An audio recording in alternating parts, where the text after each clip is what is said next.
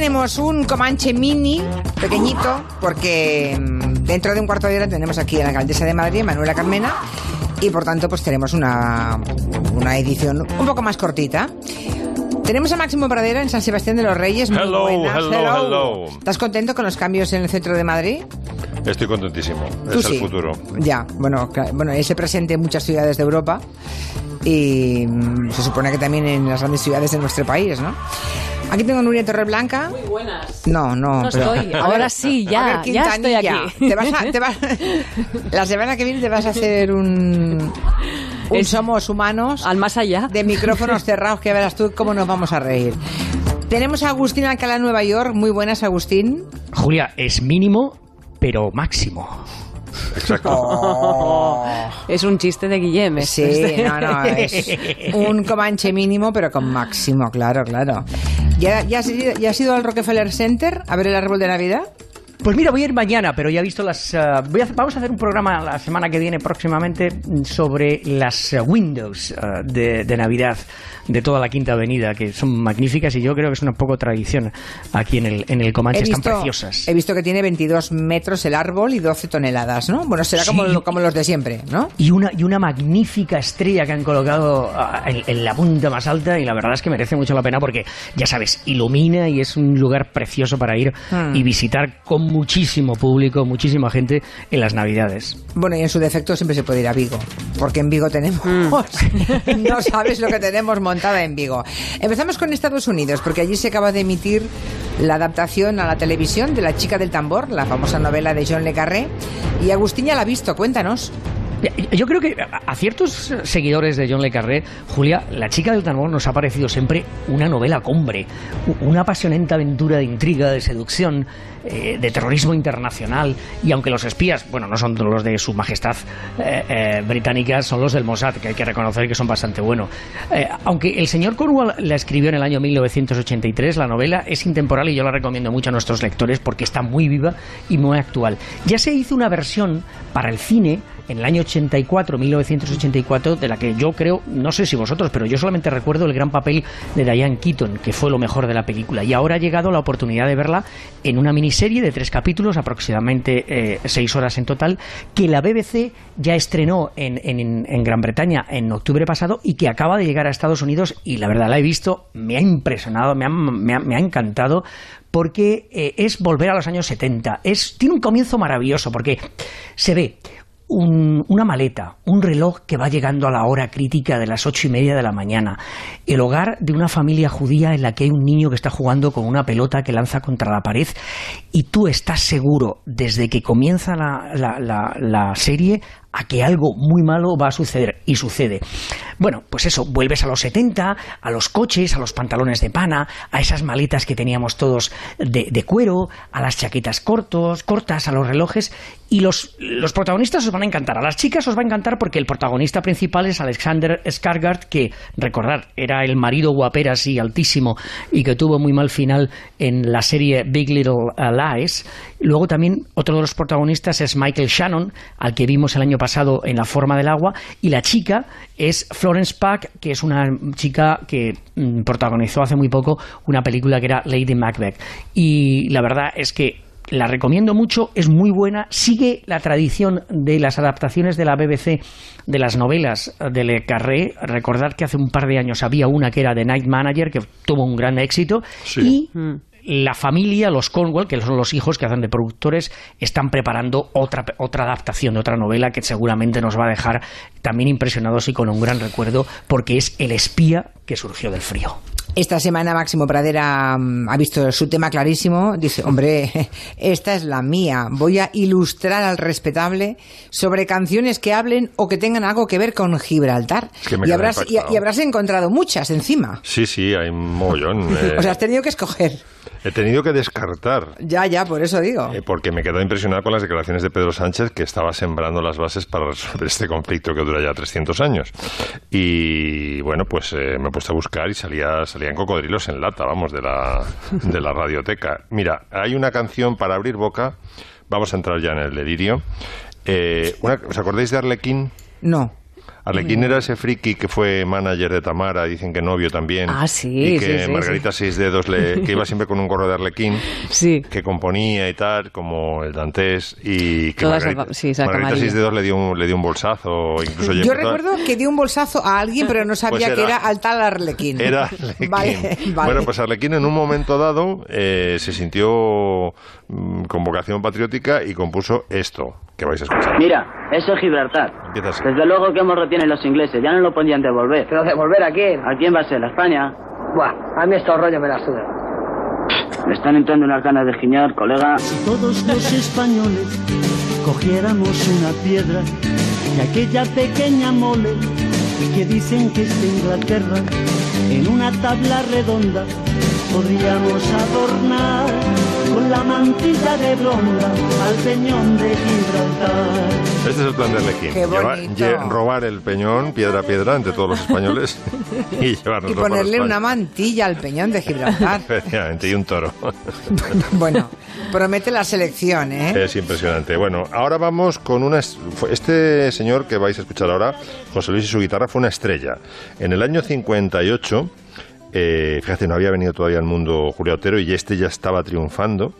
Eh, José Luis y su guitarra sacó una, un temazo que, vamos, dio la, dio la vuelta al mundo, que se llama Mariquilla, dedicado a su novia. Mariquilla, bonita, preciosa, bonita. tiene...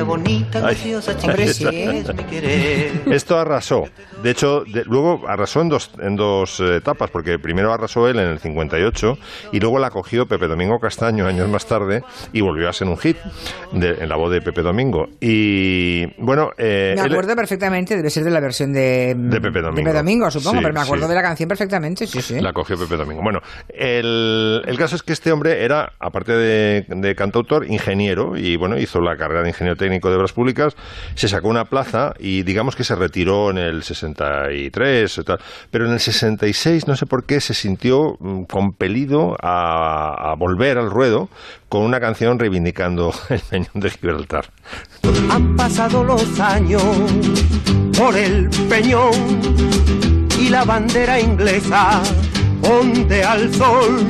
Mas a pesar de todo, el mundo no ha olvidado que Gibraltar será siempre español. Mas a pesar de todo, el mundo no ha olvidado que Gibraltar será siempre Y español. dices que este hombre era ingeniero. Sí, ¿eh? sí, se, se- Vale, vale. se sacó la plaza. Fíjate qué rabia hispana. Esta es la verdad. Esta es la verdad. Gibraltar. Y los coros de voces no tienen desperdicio tampoco. tienen razón. Bien lo sabe Dios, no tienen razón. Gibraltar español.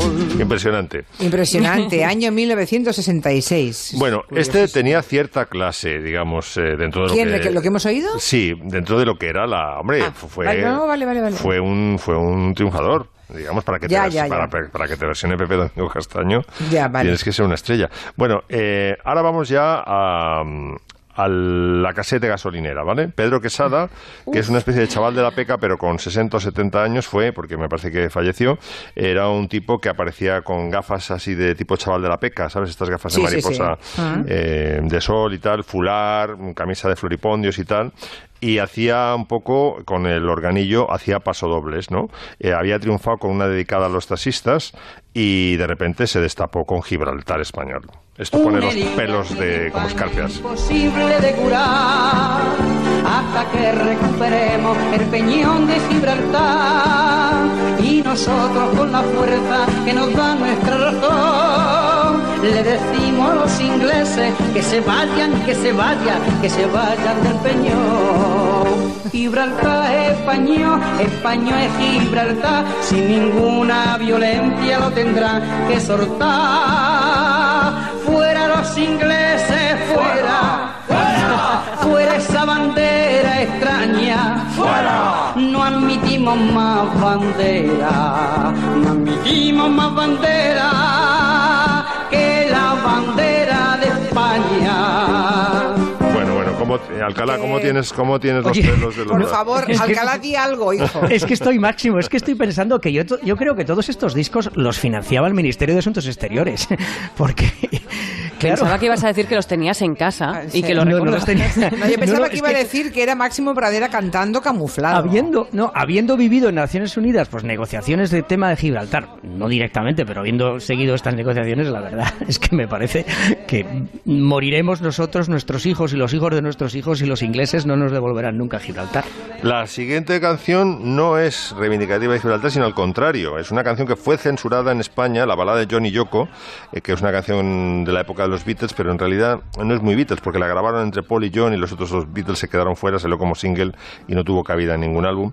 Eh, fue censurada por dos motivos diferentes en Reino Unido y en España. En el Reino Unido porque hablaba de, de Jesus Christ y dicen, they're gonna crucify me por, por cómo estoy viviendo todo esto de, de Yoko. Y en España lo de crucify mm, pasó completamente desapercibido y lo de la mención a Cristo. Y en cambio eh, sentó a cuerno quemado el hecho de que John dijera, dice, me, me aconsejan que me case en Gibraltar near Spain. Pero ¿cómo que near Spain? Spain a tope.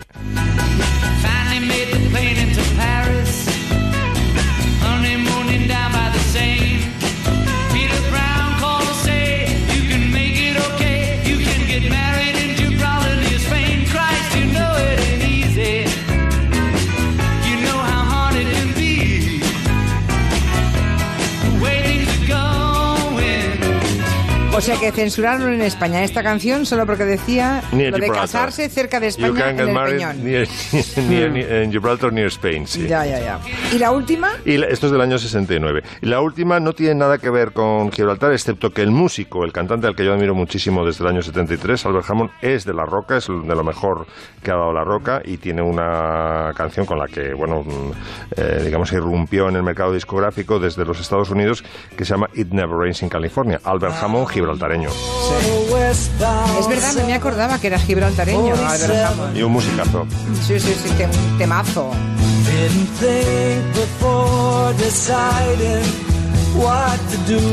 Dice Ana María en Twitter, menos mal que los ingleses no oyen las canciones que estamos poniendo porque salían escopeteados de Gibraltar.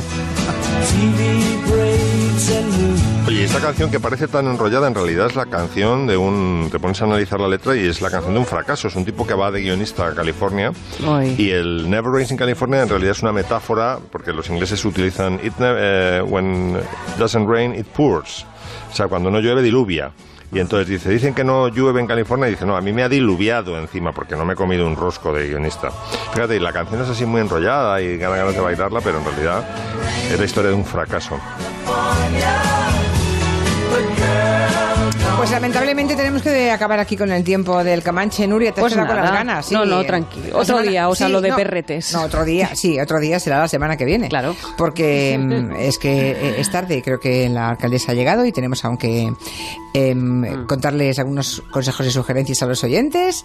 Así que, Máximo, hasta la semana que viene. Hasta la semana que viene. Agustín, Adiós. lo bueno sí breve. Y claro, Adiós. y Adiós. máximo, y máximo. Fuera los ingleses, fuera. Ha sido mínimo realmente.